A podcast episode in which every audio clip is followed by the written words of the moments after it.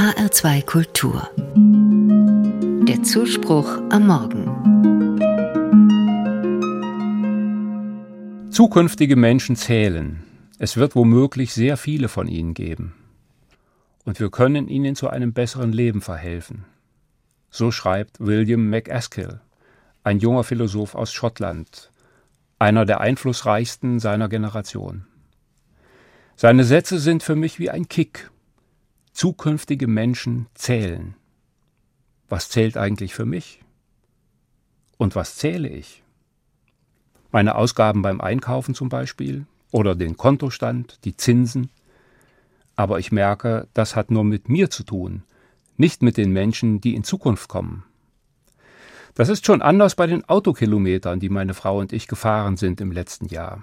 Wir sind erschrocken. 17.000. Das ist zu viel. Wenn alle auf der Welt so viel fahren, fährt bald keiner mehr, weil wir alle ersticken.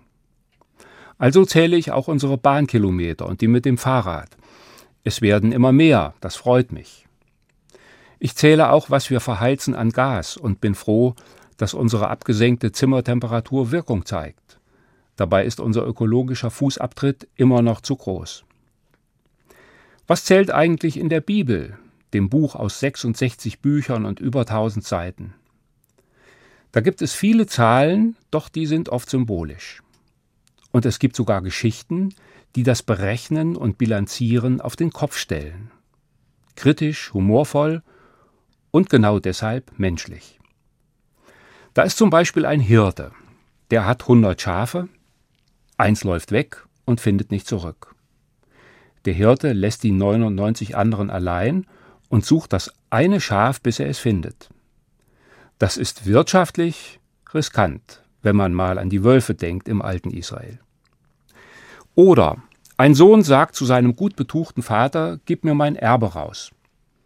Er bekommt auch das halbe Vermögen, lebt in Saus und Braus, verschwendet alles und kommt dann völlig abgerissen wieder nach Hause.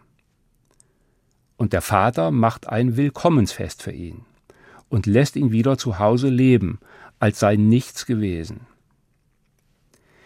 Geschichten gegen das Zählen, die trotzdem sagen, was zählt. Menschlichkeit zählt. Jede und jeder Einzelne zählt. Auch wenn wir uns völlig verzockt haben, wenn sich einer verirrt hat ohne Schuld, oder wenn eine bewusst alles vergeudet hat. Es gibt ein Zurück, eine Umkehr, ein sich wieder einfinden und einbinden in die Gemeinschaft, in das, was das Leben für alle lebbar macht.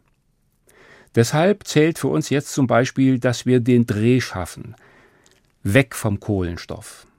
Es zählt, was ich tue und was ich lasse. Die Schuhgröße muss kleiner werden. Es zählen unsere Schritte auf dem Weg zusammen mit den vielen Menschen, die in Zukunft kommen.